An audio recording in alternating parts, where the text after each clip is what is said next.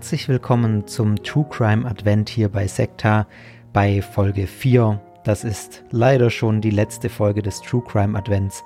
Danach wird es wieder mit normalen Folgen weitergehen. Mein Name ist Fabian und ich freue mich, dass auch ihr wieder bei dieser weiteren Folge in der Adventszeit mit dabei seid. Am letzten Sonntag der Adventszeit, also heute, geht es um einen ganz, ganz besonderen Fall. Es geht nämlich um das Verbrechen, das mich überhaupt erst auf die Idee gebracht hat, dieses kleine True Crime Special durchzuführen. Ich habe schon vor über einem Jahr von diesem Fall gehört, der auch ja schon sehr, sehr lange zurückliegt. Aber irgendwie fand ich die Geschichte so abgefahren, dass sie mich nicht losgelassen hat und ich immer wieder überlegt habe, wie ich die ähm, ja verarbeiten könnte, wie ich was dazu machen könnte. Und dieses True Crime Format im Advent ist jetzt genau der richtige Rahmen dafür, euch von einem brutalen, ja, Massenmord, ich weiß nicht, ob man Massenmord sagen kann, auf jeden Fall von mehreren Mordfällen zu erzählen, die aus religiösem Wahn heraus begangen wurden. Und ich bin mir sehr, sehr sicher, dass ihr vermutlich davon noch nie was gehört habt. Auch heute geht es wieder, wie schon im Fall des McDonalds-Mordes vor zwei Wochen am zweiten Advent, in das Umfeld einer uns ganz fremden Kultur. Heute bewegen wir uns aber nach Norden, beziehungsweise in ganz kalte Gefilde, zu den Inuit.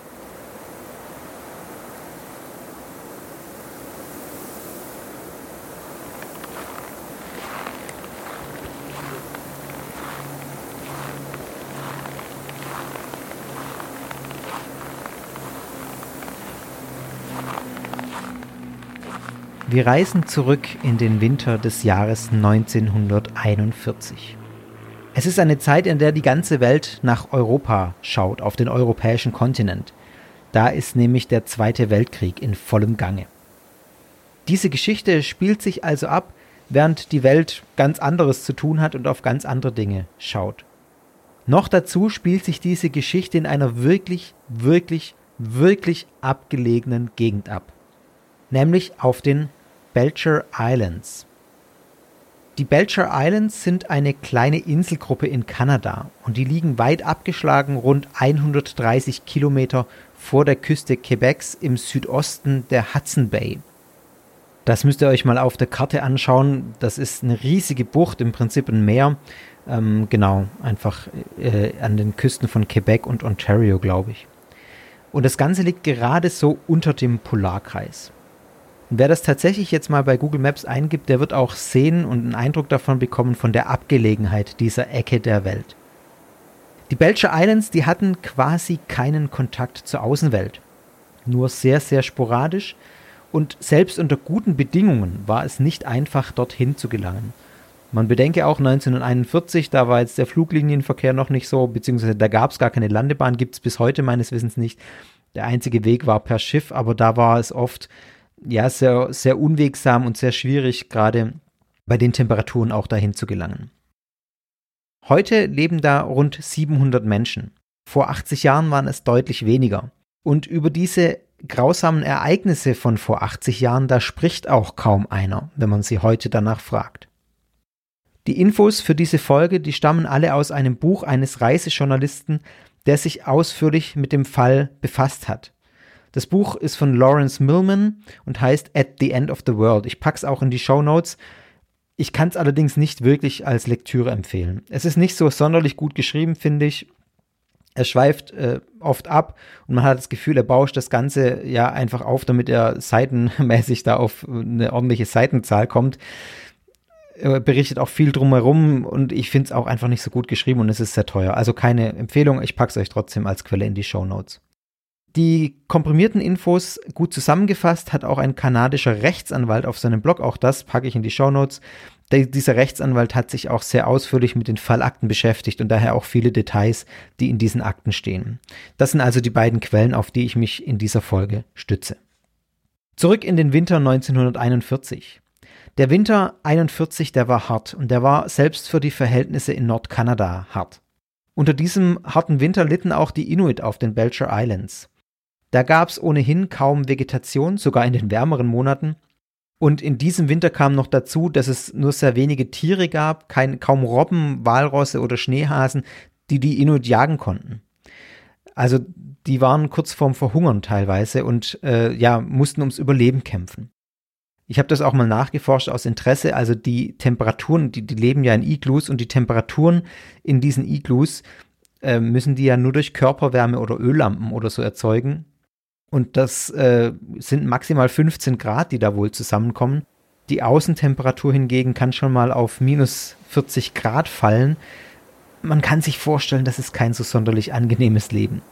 Wenn man sich denkt, 15 Grad als das höchste der Gefühle, da möchte ich zumindest nicht unbedingt wohnen.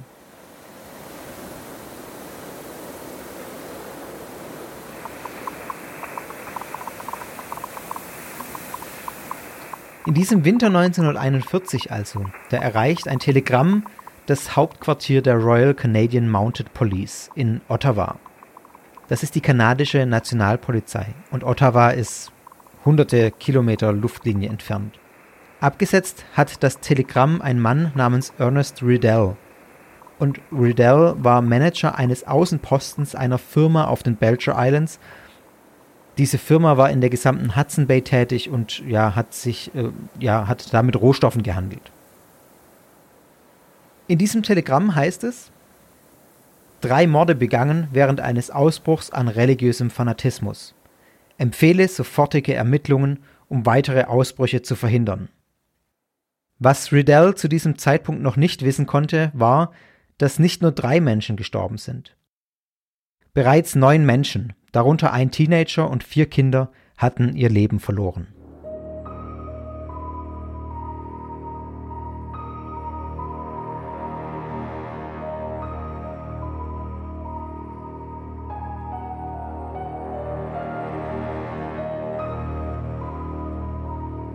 Wir springen einige Wochen in der erzählten Zeit zurück. Riddell, der Mann, der später das Telegramm absetzen sollte, der war für die rund 150 Menschen, die damals vor knapp 80 Jahren auf den Belcher Islands gelebt haben, der war quasi der einzige Kontakt zur Außenwelt. Die Menschen dort waren ständig auf der Suche nach Nahrung, die lebten im Sommer in Zelten aus Robbenleder und im Winter in Iglus und als begabte Jäger und Kajakfahrer haben sie mit Riddell und seiner Firma Felle getauscht und dafür Waffen, Munition oder auch Tabak bekommen und solche Dinge. Das Überleben war auf den Belcher Islands wirklich hart. Und eine Gruppe von Familien, die hatte sich ganz im Süden der Belcher Islands ihr Lager aufgeschlagen, und in den dunklen Tagen und Nächten, da haben sie sich zusammengekauert, um es schön warm zu haben in den Iglus, so warm wie eben möglich und ähm, ja, im Prinzip der Dinge geharrt und wussten nicht, wie es weitergehen soll.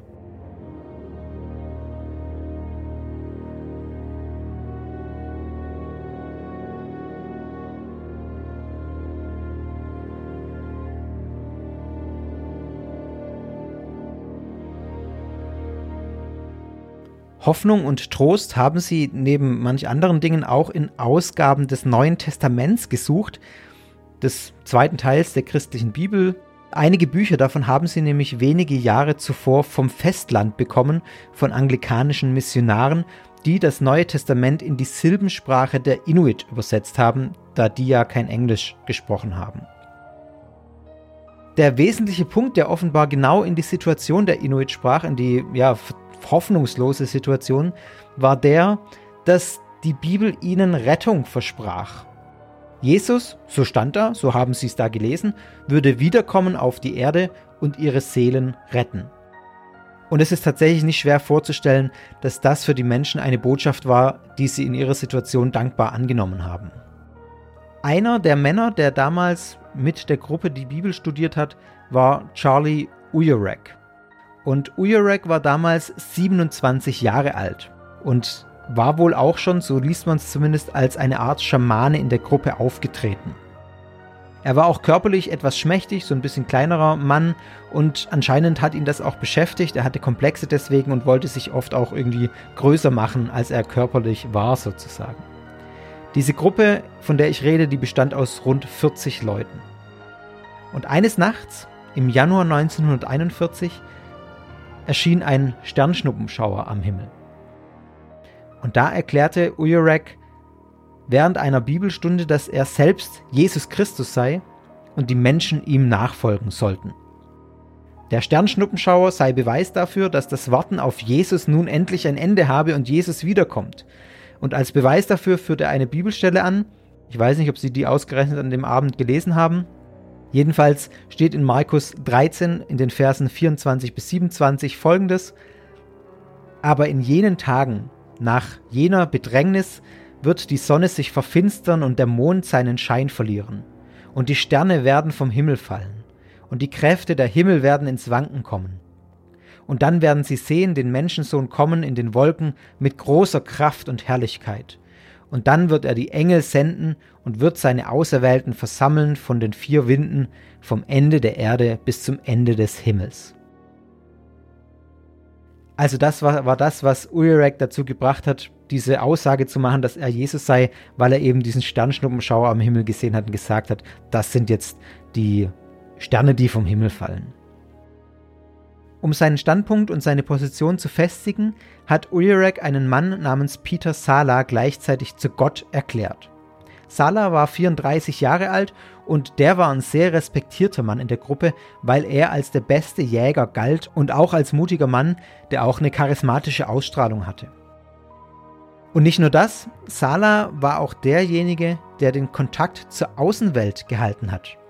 Er war es, der regelmäßig wegen der Tauschgeschäfte in Kontakt mit Ernest Riddell stand.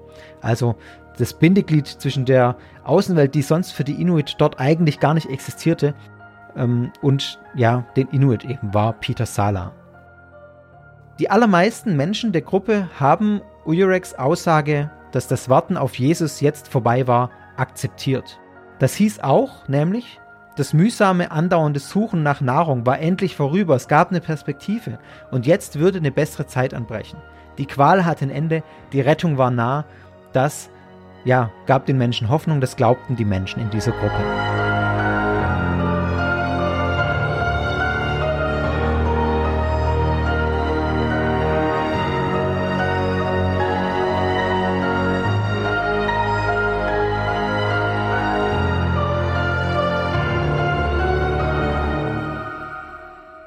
Brach nun in dieser Menschengruppe offenbar eine Art Hysterie aus. Waffen hatten die Menschen ja wegen der Tauschhandel. Einige Inuit haben dann wohl auch ihre Schlittenhunde getötet, erschossen, weil sie diese ja nicht mehr brauchen. Denn äh, ja, Jesus kommt wieder und alles wird gut, wir brauchen keine Schlittenhunde mehr. Also das ja, war irgendeine Art von Wahn, die da ausgebrochen ist. Aber es war auch offensichtlich, dass nicht jeder so richtig an das geglaubt hat, was der selbstproklamierte Jesus da erzählt hat. Ein 15 Jahre altes Mädchen war die erste, die ungefähr eine Woche später widersprach. Ihr Name war Sarah.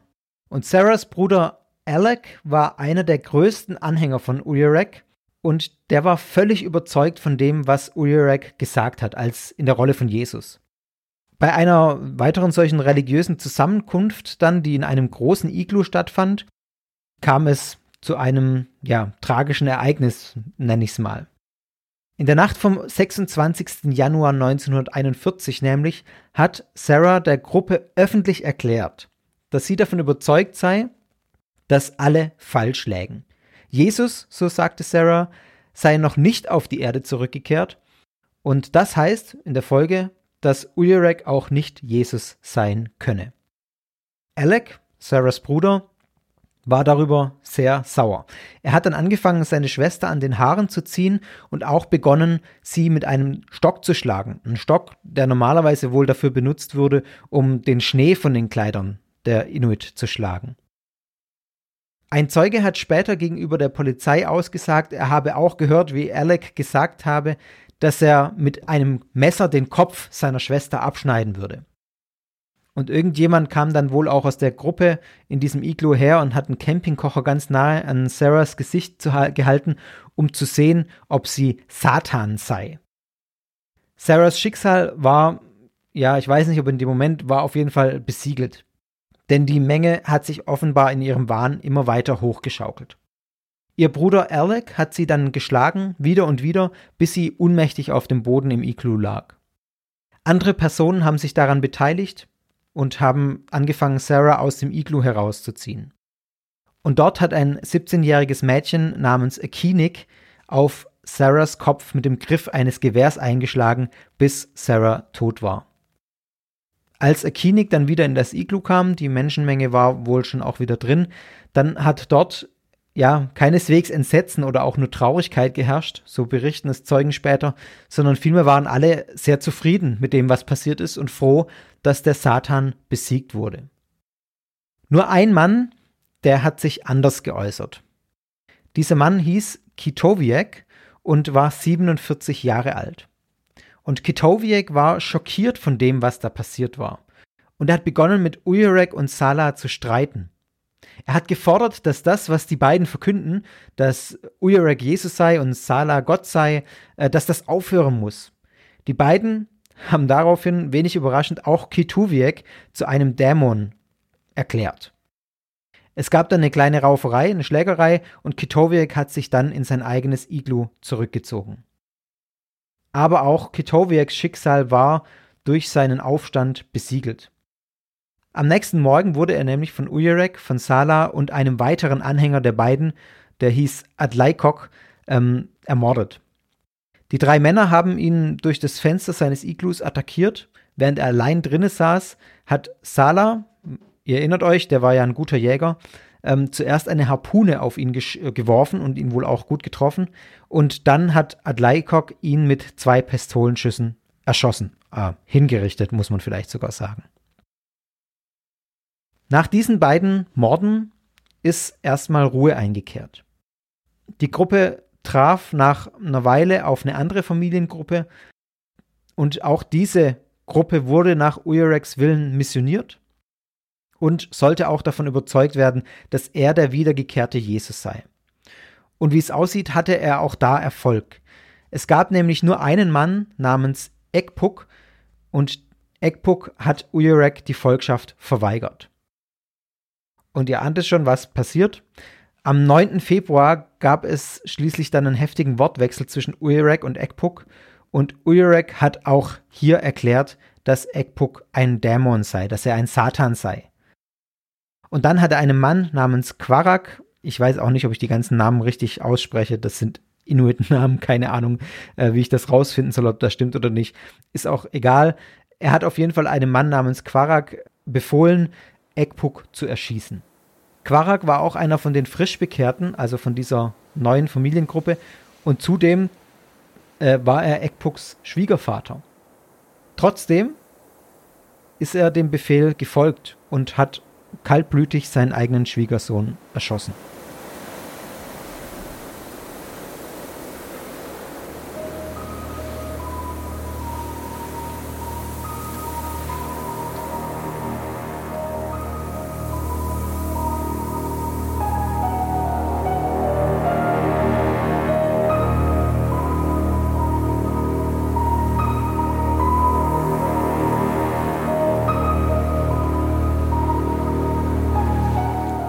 Drei Morde sind also passiert. Und drei Wochen nach diesem letzten Mord wurde Peter Sala, also der Gott der Gruppe sozusagen, von Ernest Riddell angeheuert. Ihr erinnert euch, der Mann, der das Telegramm an die Polizei geschickt hat. Noch ist das Telegramm nicht verschickt, denn von all dem weiß Riddell noch gar nichts. Riddell jedenfalls hat Salah angeheuert, weil er jemanden gebraucht hat, der ihn auf einer geschäftlichen Routinetour ans Festland begleitete. Und diese Person war Salah. Und während dieser Reise hat Peter Sala Riddell die Geschehnisse anvertraut, die auf der Insel passiert sind. Riddell hat daraufhin sofort per Telegram den Hauptsitz seiner Firma benachrichtigt und die Firma wiederum hat das Telegramm weiter an die Polizei in Ottawa geleitet. Drei Morde begangen während eines Ausbruchs an religiösem Fanatismus. Empfehle sofortige Ermittlungen, um weitere Ausbrüche zu verhindern. Doch bei diesen drei Morden blieb es nicht. Während Peter Sala und Riddell nämlich unterwegs waren, da ist auf der Insel noch was passiert.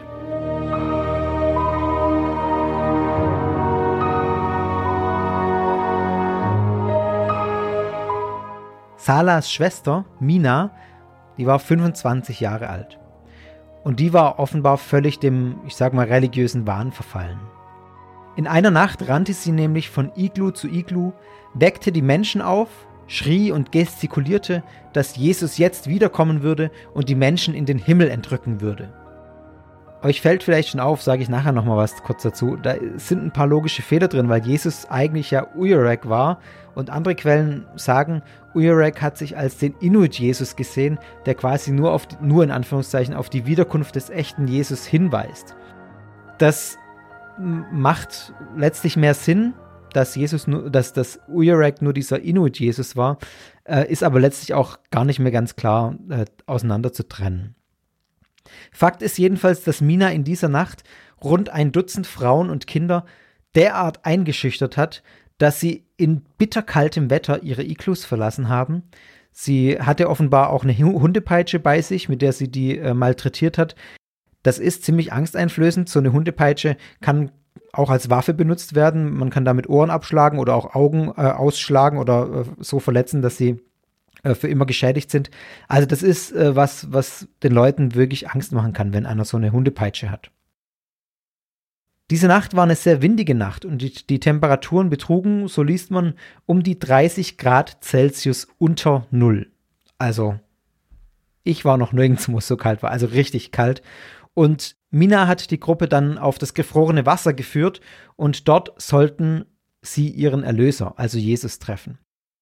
Obwohl Mina selbst einen Parker anhatte und den auch ange angelassen hat, befahl sie der eingeschüchterten Gruppe, dass die ihre Kleidung abnehmen sollten. Sie selbst ist dabei mit ihrer Hundepeitsche wie verrückt durch die Gruppe gerannt und den, hat den Kindern die Klamotten vom Leib gerissen. Nach ein paar Minuten haben dann manche Mütter realisiert, was für ein Wahnsinn da passiert und den Kindern befohlen, sich schnell wieder anzuziehen. Und die machten sich dann so gut sie konnten wieder auf den Rückweg. Für einige kam das jedoch zu spät. Bei minus 30 Grad erfrieren sechs Menschen in dieser Nacht, darunter vier Kinder. Minas Mutter, äh, die war auch dabei, erfriert. Sie war 55 Jahre alt. Minas Schwester, die war 32 Jahre alt. Und die vier Kinder Moses, der war 13 Jahre alt. Alec, der war 8 Jahre alt. Johnny war 7 Jahre alt. Und Jonasy war 6 Jahre alt. Alec war der Sohn des selbsternannten Gottes Peter Sala. Und da Mina seine Schwester war, äh, ist die logische Schlussfolgerung bei dieser Aktion, sage ich mal, bei diesem bei dieser Tragödie, ich weiß gar nicht, wie ich es bezeichnen soll, sterben vor allem Familienmitglieder von Peter Sala, seine Schwester, seine Mutter und sein kleiner Sohn. Als Riddell und Sala zurückgekehrt sind von der Geschäftsreise und auf die Insel wieder gekommen sind, haben sie von dieser unfassbaren Tragödie erfahren. Riddell wurde regelrecht verzweifelt, weil er auf die Hilfe der Polizei gewartet hat. Das Problem die Polizei, die hatte wirkliche Schwierigkeiten, zu den Belcher Islands zu kommen. Das war nicht, äh, ja, im Prinzip nicht möglich. Alle Flugzeuge der Polizei waren für die Armee vereinnahmt wegen des Krieges. Und äh, ja, auch sonst war, war einfach, äh, gab es kaum eine Möglichkeit, da hinzukommen. Es hat also mehrere Wochen gedauert. Es gab mehrere Wochen Verspätung, bis die Polizei irgendein altes, anderes Flugzeug reparieren äh, konnte dann einen Piloten engagiert hat und es schließlich irgendwie hinbekommen hat, Ermittler auf die Insel zu entsenden. Diese Ermittler waren auch mehrere Tage lang auf den Belcher Islands und haben nach und nach das zusammengepuzzelt, was ich euch gerade erzählt habe. Die Inuit auf den Belcher Islands, die haben offenbar anstandslos mit den Ermittlern kooperiert.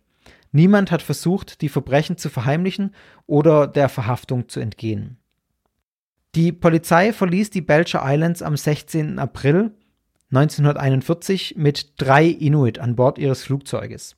Unter diesen Verhafteten waren äh, Quarak, Adlaikok und Mina. Die wurden in Haft genommen. Euch fällt auf, da fehlen ein paar, nämlich die Mörderin von Sarah. Ich weiß nicht, vielleicht weil sie zu jung war. Was aber sehr auffällig ist, dass die beiden Anführer, Uyerek und Sala, auch nicht mitgenommen wurden. Ich habe ehrlich gesagt keine Ahnung wieso. Ich konnte keine Infos finden. Die sind auf jeden Fall anscheinend auf der Insel verblieben.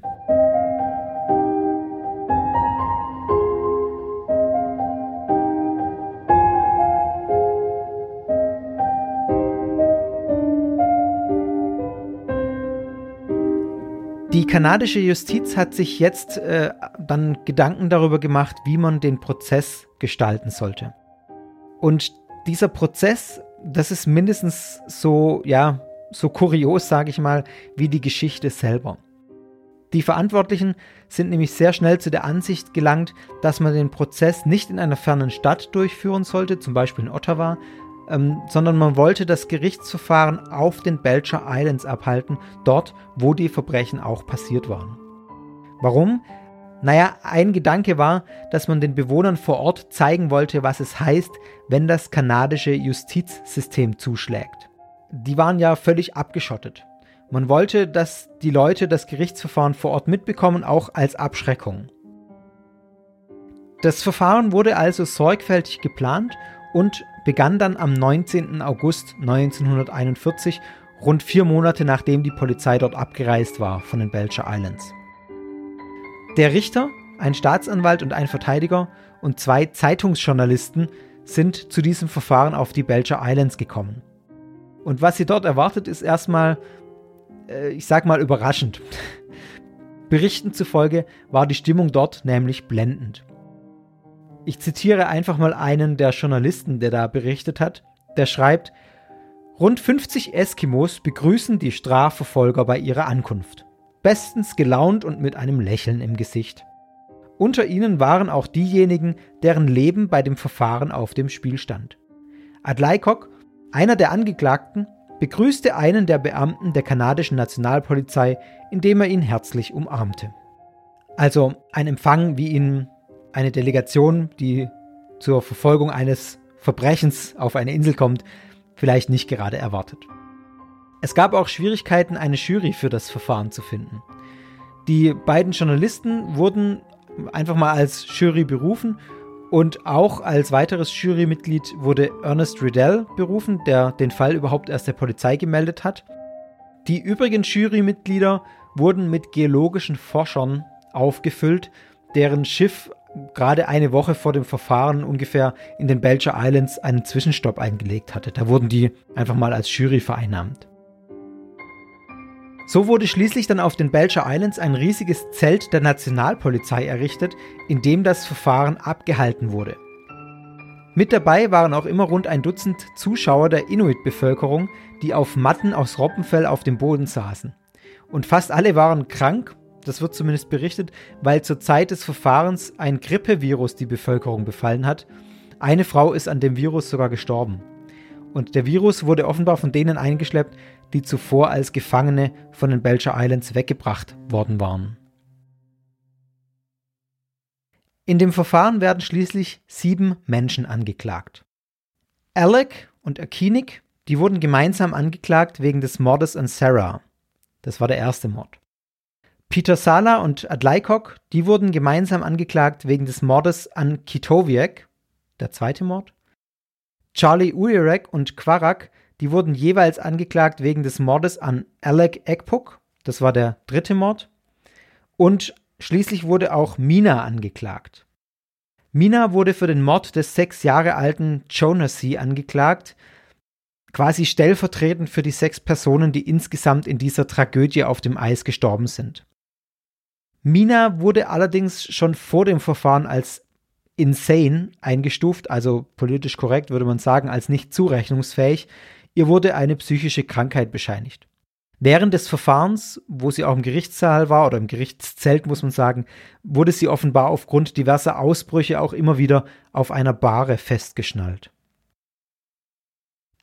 Abgesehen von Minas Zustand war es offenbar aber ein ganz ordentlich verlaufendes Verfahren. Die Angeklagten, die haben keinen Hehl aus ihren Taten gemacht und haben auch alles gestanden, was sie getan hatten und was ihnen vorgeworfen wurde. Ich lese euch mal einen kurzen Ausschnitt aus einem Dialog zwischen dem Verteidiger vor und Quarak, der seinen eigenen Schwiegersohn erschossen hatte. Hat dir irgendjemand gesagt, dass du Alec erschießen sollst? Ja. Wer? Charlie Uyorok. Hattest du Streit mit Alec? Nein. Warum hast du ihn dann erschossen? Charlie hat gesagt, er sei der Satan. Hast du ihm das geglaubt? Ich habe ihm geglaubt. Er hat gesagt, dass Jesus bald kommen würde und dass er keine bösen Menschen sehen wollte. Dann hat der Anwalt Ujurek den selbsternannten Jesus gefragt, Warum hast du Quarak gesagt, er soll Alec töten? Und Ujurek hat geantwortet, Ich war nicht bei Sinnen. Wenn ich das gewesen wäre, hätte ich ihm nicht gesagt, den Kerl umzubringen. Man merkt also, die Angeklagten, die präsentieren sich als recht einfache Leute. Ob das Taktik oder Tatsache war, ist natürlich schwer zu sagen von außen. Fakt ist jedenfalls, dass die Jury und das Gericht ziemliche Milde haben walten lassen. Die Angeklagten haben letztlich irgendwie alles auf ein Missverständnis der Bibel geschoben, dass sie im Prinzip einfach falsch verstanden haben, was darin steht. Kann ja mal passieren. Und ähm, zudem kam dass das Gericht auch sehr, ich sag mal, ja, beeindruckt oder viel besser, vielleicht besser, ähm, sehr erschüttert war von den Umständen, unter denen die Inuit leben. In Eiseskälte, ständig auf der Suche nach Nahrung, fernab von allem, was ja die Jury oder das Gericht als Zivilisation bezeichnet hätten. Und schließlich kam es sogar so, dass selbst der Staatsanwalt von der Forderung der Todesstrafe abgerückt ist, die den Verurteilten eigentlich gedroht hätte. Im Gegenteil, der Staatsanwalt änderte sogar seine Meinung hinsichtlich des Verfahrens an sich. Er sagt, es sei ein Fehler gewesen, das Verfahren hier oben auf den Belcher Islands abzuhalten, weil es eigentlich keinen abschreckenden Effekt auf die Inuit-Gemeinschaft habe. Das war dann auch seine Argumentation, der Grund, warum er von der Todesstrafe abgerückt ist. Weil er auch da gesagt hat, dass es keinen abschreckenden Effekt gehabt hätte. Zudem kam er auch zu der Ansicht, dass ja, weiße kanadische Gerechtigkeit, jeweils in Anführungszeichen, zu so einem fremden Ort wie den Belcher Islands ja nicht vernünftig gebracht werden kann und auch dort nicht vernünftig angewendet werden könne. Also man merkt schon an dem Ganzen, diese Umstände, diese Zustände auf den Belcher Islands, diese Abgeschottenheit, diese widrigen Lebensumstände, das muss einen enormen Eindruck auf die Delegation gemacht haben. Auch der Richter hat das bestätigt und hat äh, von einem düsteren Trübsal gesprochen, das er in dieser Inselsteppe wahrnehmen würde. Der Richter ja, sagt auch weiter, ein Leben in dieser trostlosen Region, den grausamsten Bedingungen ausgesetzt und immer wieder auf der Schwelle zur Vernichtung, das ist einer überschwänglichen Freundlichkeit nicht besonders zuträglich. Das lasse ich so mal stehen. Auch die Jury hat diesen Einschätzungen zugestimmt, denn die Urteile, die dann kommen, die sind alles andere als hart, wenn man tatsächlich die Schwere der Verbrechen betrachtet. Die Urteile sind nämlich folgende. Alec und Akinik, die beiden Mörder von Sarah, die wurden freigesprochen wegen temporären Wahnsinns, also Unzurechnungsfähigkeit, und auch Mina wurde als unzurechnungsfähig angesehen und nicht verurteilt. Für die Tötung von Kitowiak und Ekpuk wurden Peter Sala, Adlaikok, Charlie Ujurek und Quarak jeweils wegen Totschlags verurteilt.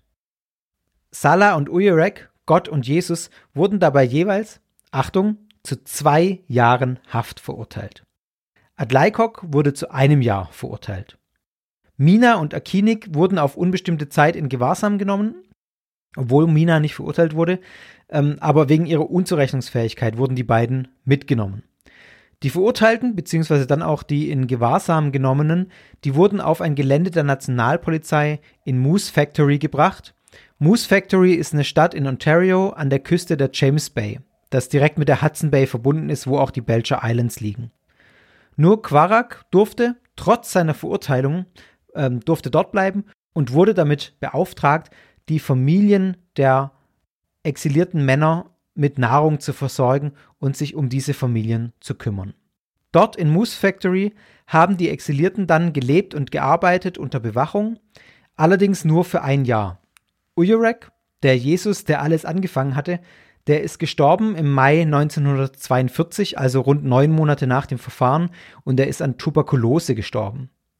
Im Herbst desselben Jahres, also ein Jahr nach dem Verfahren, da wurden Peter Sala, Adlaikok, Akinik und Mina. Mina hat sich offenbar erholt inzwischen und verhielt sich wieder in Anführungszeichen normal. Die wurden entlassen. Die sind die Küste dann wieder nach Norden gezogen, Richtung Belcher Islands, und blieben dort aber auf dem Festland in einer Gegend namens Great Whale River. Die wurden nämlich unter der Auflage freigelassen, dass sie niemals mehr zu den Belcher Islands zurückkehren dürfen. Der einzige, der schließlich doch in hohem Alter wieder auf die Belcher Islands zurückgekehrt ist, ist der Gott Peter Sala. Er war auch derjenige, der seine Rolle in diesen ganzen Geschehnissen von 1941 am meisten von allen bereute. Er hat ja auch tatsächlich zahlreiche Familienmitglieder verloren in der ganzen Sache. In einem Bericht der Nationalpolizei heißt es folgendermaßen. Peter Sala hat betont, dass er für die Misere der anderen Verhafteten verantwortlich sei. Nicht, weil er sie zu den Verbrechen angestiftet hätte, sondern aufgrund seiner Führungsaufgabe. Er sagt, deshalb hätte er sie daran hindern sollen, die Verbrechen zu begehen. Der Verlust seiner Mutter, Schwester, Tochter und seines Sohnes belastet sein Gewissen sehr schwer.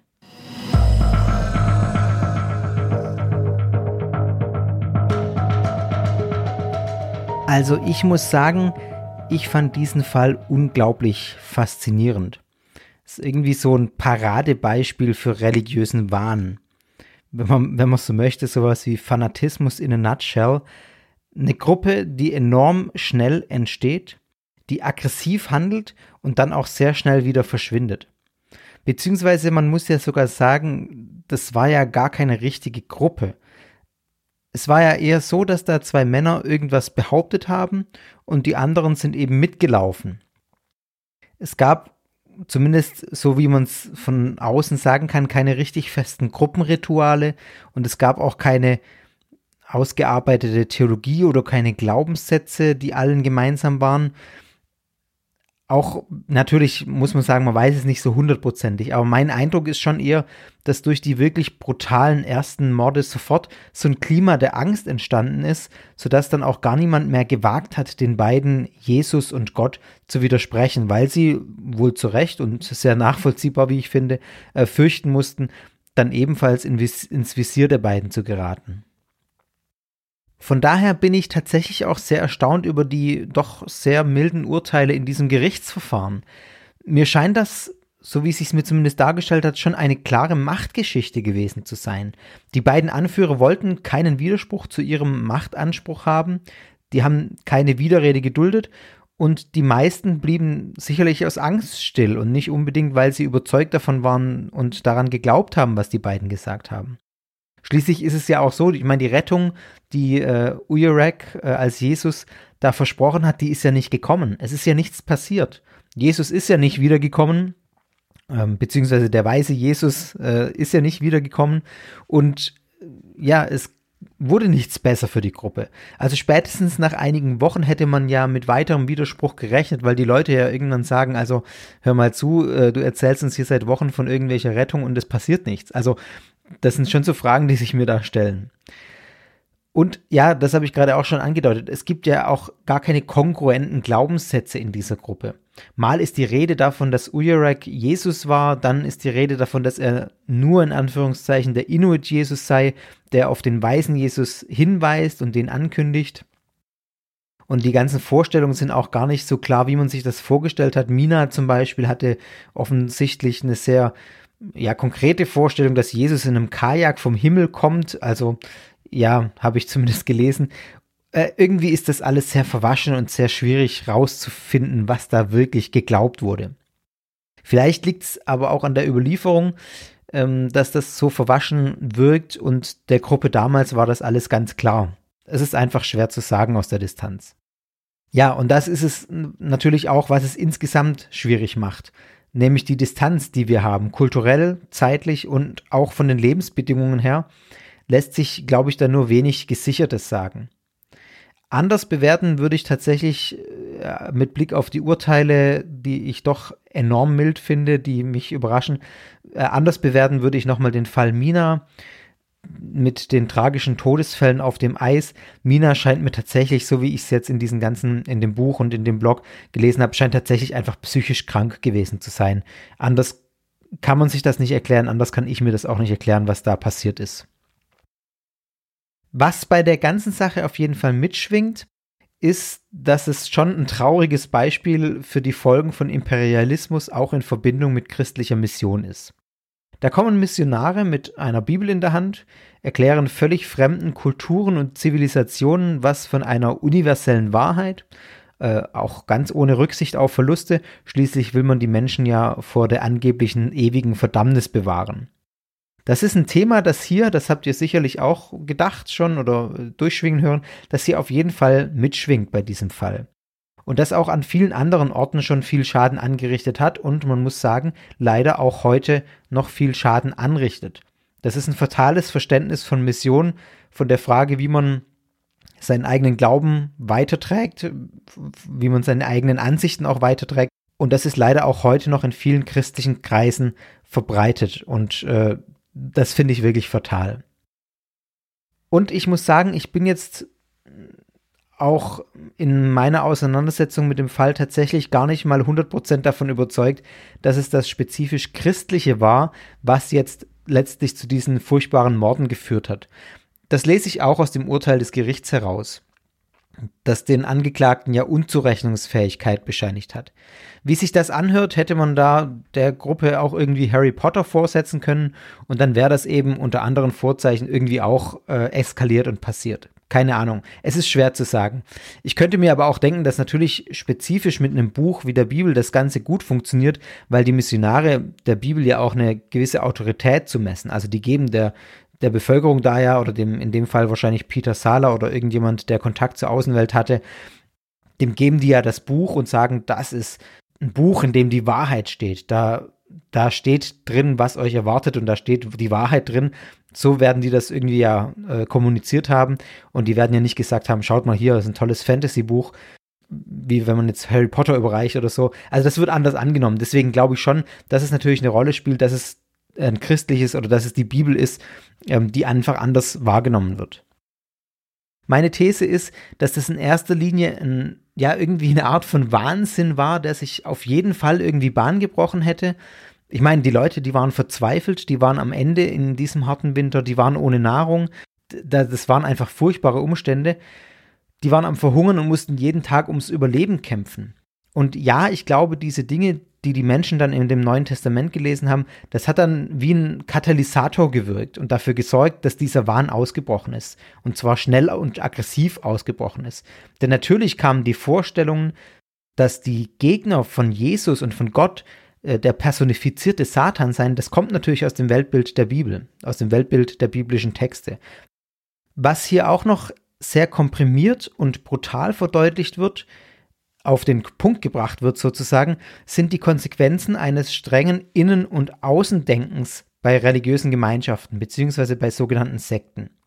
Wir hier drin, wir sind die Guten, wir gehören zur Gruppe, wir sind auf dem richtigen Weg und die anderen, die entweder nicht dazugehören, die uns ablehnen, die uns verlassen, die uns kritisieren, das sind die Bösen, das ist der Satan. Das ist ein Denken, das man sehr häufig findet.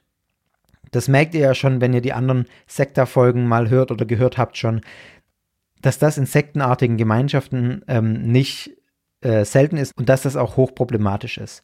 Natürlich endet das meist nicht in Mord, wie hier in diesem äh, Fall, aber das halte ich trotzdem für ein riesiges Problem, weil es immer im besten Fall zu Ängsten führt, weil man sich von den anderen andauernd bedroht fühlt oder Angst hat vor zu viel bösem Einfluss und zu viel bösem Einfluss ausgesetzt ist.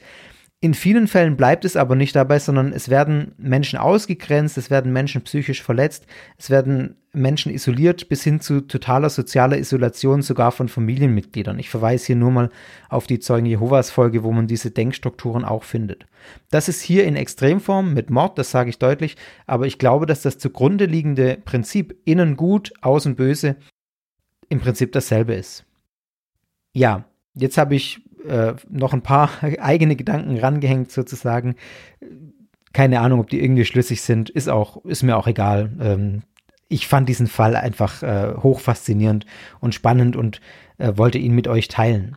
Das letzte Wort der Einschätzung dieser Tragödie auf den Belcher Islands, das überlasse ich aber jemandem, der deutlich näher dran ist, nämlich Lawrence Millman, der das Buch geschrieben hat. Und er sagt in einem Interview Folgendes. Peter Sala war eine Schlüsselfigur in der Peter Sala war eine Schlüsselfigur in der ganzen Geschichte. Er hatte den Kontakt zur Außenwelt. Er war der beste Jäger, deshalb war er Gott. Er war auch die eine Person auf der Insel, die das Ganze hätte stoppen können. aufgrund seines Kontaktes zur Außenwelt. Aber stattdessen ließ er sich mitreißen. Ich glaube, die Tatsache, dass sie kein Essen hatten, dass sie am Verhungern waren, dass es eiskalt war, dass es keinen Kontakt zur Außenwelt gab und auch kein Internet gab, das ihnen gesagt hätte, dass es überhaupt eine Außenwelt gab, das alles führte dazu, dass ihr Verstand in sehr merkwürdige Richtungen abdriftete. Nicht alle aus der Gruppe oder gar die ganze Bevölkerung waren gläubige Anhänger. Aber ihnen graute davor, das öffentlich zu sagen, weil sie gesehen hatten, was mit den ersten Personen passiert war, die den beiden Anführern widersprachen.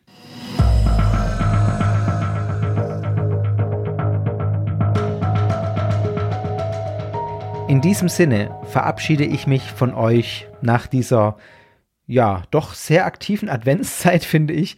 Keine Angst, ich hatte eine besinnliche Adventszeit. Die Folgen, die waren tatsächlich vor dem Advent fast alle schon komplett vorbereitet. Von daher habe ich es auch genossen, die Adventszeit, und hatte jetzt nicht die ganze Zeit Podcast-Stress. Es hat mir viel Spaß gemacht, diese Fälle auszugraben und über diese Fälle zu reden. Mir hat das True Crime-Format tatsächlich viel Freude bereitet ich denke mal drüber nach, vielleicht werde ich in, ja, in der einen oder anderen Form mal noch solche True Crime Folgen machen, mal sehen. Es ist ja aber so, dass auf jeden Fall noch ein paar Gruppen auf meiner Liste stehen, die auch definitiv True Crime Charakter haben. Also so ganz ohne Crime wird es hier bei Sekta nicht äh, gehen. Das war ja auch in der Vergangenheit öfter mal tatsächlich ähm, der Fall, dass diese, die Überschneidungen zum True Crime Genre da manchmal recht fließend sind. Vielen Dank, dass ihr mit dabei wart. Ähm, ja, die, die, Folgen wurden, soweit ich es jetzt sagen kann, sehr gut angenommen und es hat mich gefreut, die Resonanz zu spüren und zu sehen. Das ermuntert dann immer da fleißig dran zu bleiben.